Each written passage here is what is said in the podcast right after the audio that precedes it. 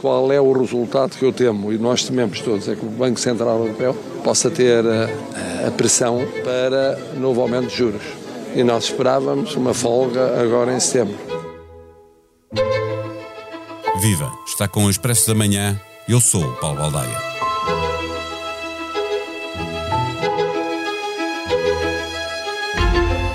A economia alemã passa por um momento bastante difícil, estagnada há mais de um ano e com uma inflação que teima em descer muito devagar, mantendo-se insuportavelmente alta. Olhando para este cenário, adivinham-se novas subidas das taxas de juro por parte do Banco Central Europeu é mau para toda a União, é particularmente difícil para as famílias que vivem nos países da cauda da Europa. Também é um péssimo cenário para países sobreendividados, novamente como é o nosso caso, que já vamos pagar mais mil milhões de euros de juros no próximo ano, porque o dinheiro rola agora com taxas mais altas. O peso relativo face ao PIB diminuiu, mas o valor absoluto da dívida é que paga juros e não são poucos, 6 mil milhões de euros este ano, 7 mil milhões no próximo. Estamos sempre a falar da bazuca europeia, mas o que vamos gastar só em juros da dívida pública nesta legislatura dava para quase duas bazucas.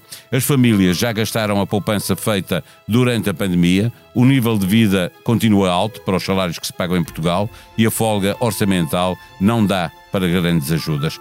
A melhor de todas as notícias é que a taxa de desemprego na União continua relativamente baixa, tal como em Portugal, mas se a economia não arranca, também aqui pode haver mais notícias. Para onde vamos? Responda a esta pergunta o diretor do Expresso, João Vieira Pereira.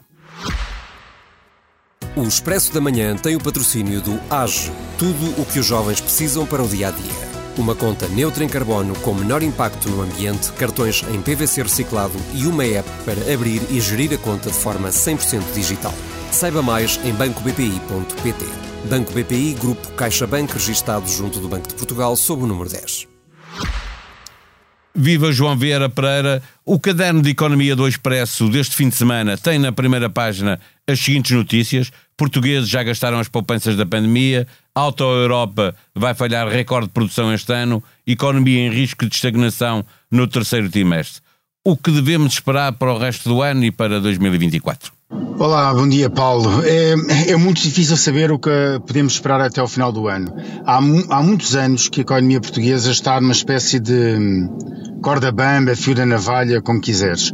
Até agora as coisas têm corrido relativamente bem, temos tido anos de crescimento, mas é verdade que esta nova conjuntura, esta é uma, uma conjuntura de, de alta taxa de inflação, com aumento de taxas de juro e, acima de tudo, com alguma quebra que já está a verificar de, na atividade económica, está a levantar grandes dúvidas até ao final do ano. E até agora, aquilo que se pode ver da economia portuguesa é que tem desacelerado e não tem crescido, portanto, o último trimestre que há dados não há qualquer tipo de crescimento. É verdade que trazemos uma bagagem grande atrás que nos permite continuar a apresentar taxas de crescimento em, em termos de variação homóloga, ou seja, em termos de variação relativamente ao ano passado, mas aquilo que é uh, o crescimento em cadeia está estagnado. E levanta grandes dúvidas, porque quando começamos a olhar para aquilo que se passa lá fora, nomeadamente para aquelas economias com que Portugal mais se relaciona e mais depende, estamos a falar da economia espanhola, da, da, da economia uh, alemã, são economias que estão em fraca desaceleração ou mesmo em recessão.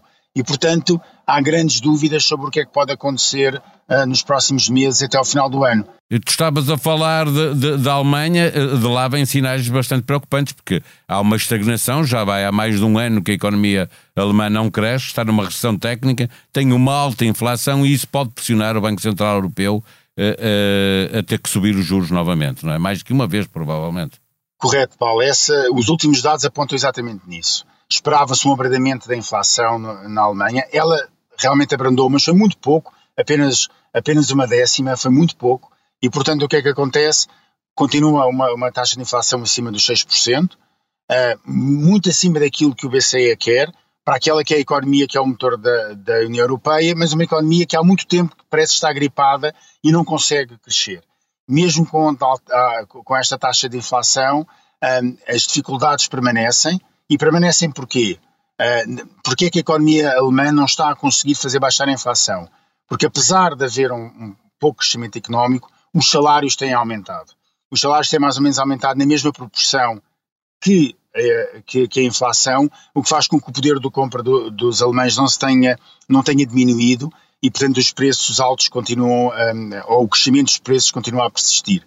Mas aquilo que vem da Alemanha neste momento são notícias muito preocupantes, porque apesar, além, não é apesar, é além daquilo que é o arrefecimento da, da economia, estamos a assistir a uma grave crise no imobiliário, com muitas empresas na área da construção a apresentar falência, muitos promotores imobiliários a não conseguirem aguentar as, eh, os altos encargos de, de, com os seus investimentos e as, eh, as falências têm sido constantes, ao ponto da própria indústria já estar a pedir ajuda ao governo alemão para estancar aquilo que tem sido uma sangria na área do imobiliário.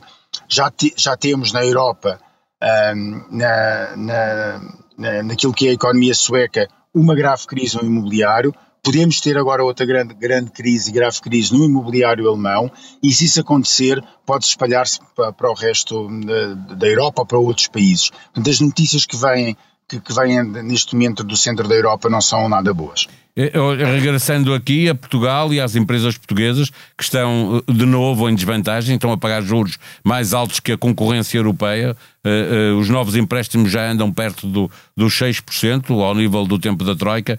Pode também aqui estar um fator a puxar para baixo a economia nacional nos próximos tempos? Vai puxar para baixo, porque com estes valores muito altos em termos de, de acesso ao crédito, as empresas vão ter uh, mais cuidado naquilo que são os seus investimentos, portanto, vão retrair os seus investimentos, porque o dinheiro está mais caro, obviamente, e portanto, isso, quando nós temos, acabamos por ter menos investimento, temos também menos capacidade no futuro de, de, uh, de crescer. E esse pode ser, uh, pode ser um fator que, que agrava a juntar a todos os outros.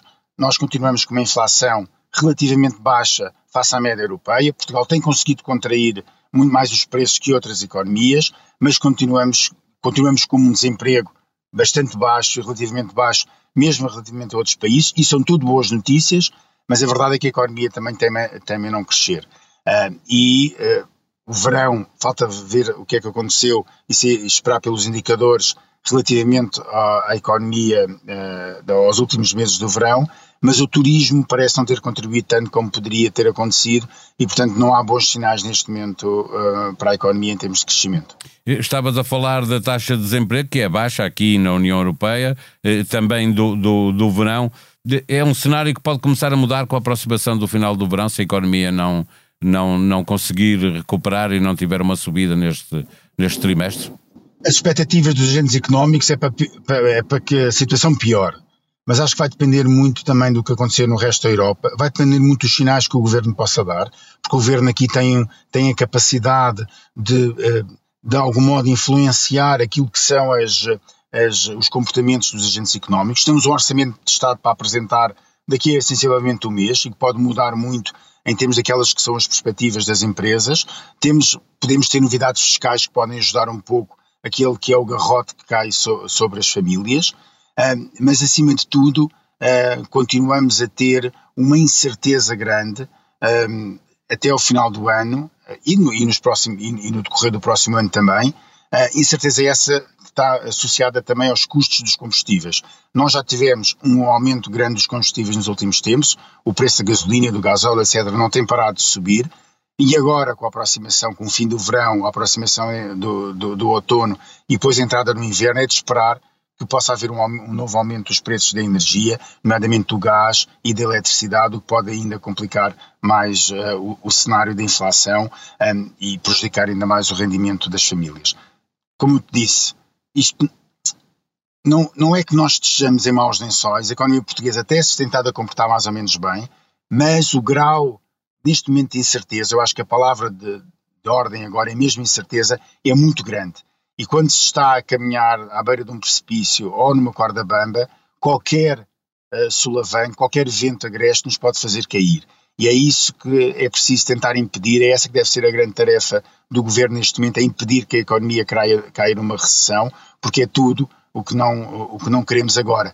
Porque embora se possa esperar uma recessão, por exemplo, na Alemanha, porque uma recessão na Alemanha pode ajudar a baixar os preços, os preços em Portugal já estão a caminhar para, para uma maior estabilização, não precisávamos agora de vir com uma recessão em cima. Para fechar a nossa conversa, estavas a falar do orçamento. Eh, eh, a verdade é que nós sabemos que, mesmo que não, se, eh, não haja novas medidas no orçamento, nós já vamos ter que pagar mais 3 mil milhões de euros no próximo ano, porque, por várias razões. Uma delas são os juros, mil milhões, mas também os aumentos na função pública, das pensões. Ainda faz sentido falar em folga orçamental? Eh, Paulo, sim, ainda faz sentido, porque nós não podemos agora uh, olhar para, para o copo uh, meio cheio quando andamos durante muito tempo a beneficiar uh, daquilo que foi a queda dos juros. toda a gestão orçamental, desde 2014 até agora, portanto, nos, quase nos últimos 10 anos, toda esta gestão orçamental foi altamente beneficiada pela diminuição dos juros devido a uma política do BCE e pela compra de dívida pública do BCE. Os juros caíram a pique e o Estado teve imensas poupanças com isso. Agora é normal que tenha de começar a abrir um pouco as cordas à, à bolsa se esses juros começam a aumentar. Esperemos que o governo tenha feito a, a, o trabalho de casa de conseguir guardar e conseguir fazer poupanças suficientes e alterar, era bom que tivesse conseguido, eu tenho as minhas dúvidas que o tenha conseguido, mas pronto, alterar a estrutura da despesa para acomodar aumentos de, com, com os gastos, com, a, com os juros da, da, da, dívida pública, quando estes começarem a subir. Essa é uma preocupação, mas eu acho que está mais ou menos controlado se os juros não subirem muito, até porque eh, o impacto eh, nos juros, no pagamento de juros, não é imediato, demora sempre um hiato de tempo, eh, porque há muita dívida ainda eh, colocada no mercado a juros muito antigos e, e, e, portanto, baixos. Depois há outra questão, que é a questão com custos com salários, custos com pensionistas, etc.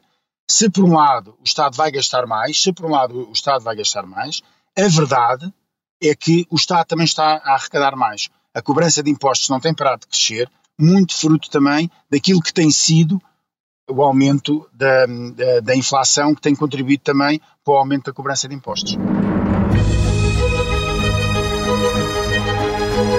Reparações, desculpas póstumas e devoluções são os parâmetros que no século XXI delimitam o debate sobre a era dos descobrimentos. Portugal, pioneiro das aventuras oceânicas, terá para sempre de conviver com outro Portugal, o do pioneirismo no comércio escravo transatlântico.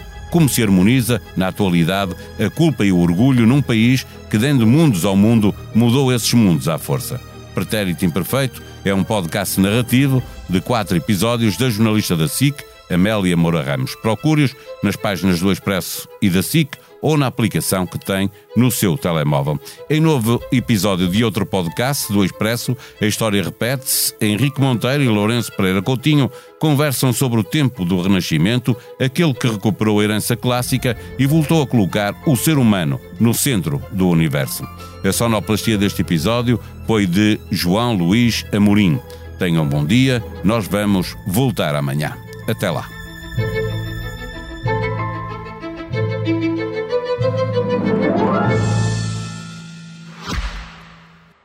O Expresso da Manhã tem o patrocínio do AGE, tudo o que os jovens precisam para o dia a dia. Uma conta neutra em carbono com menor impacto no ambiente, cartões em PVC reciclado e uma app para abrir e gerir a conta de forma 100% digital. Saiba mais em bancobpi.pt. Banco BPI, Grupo CaixaBank, registado junto do Banco de Portugal, sob o número 10.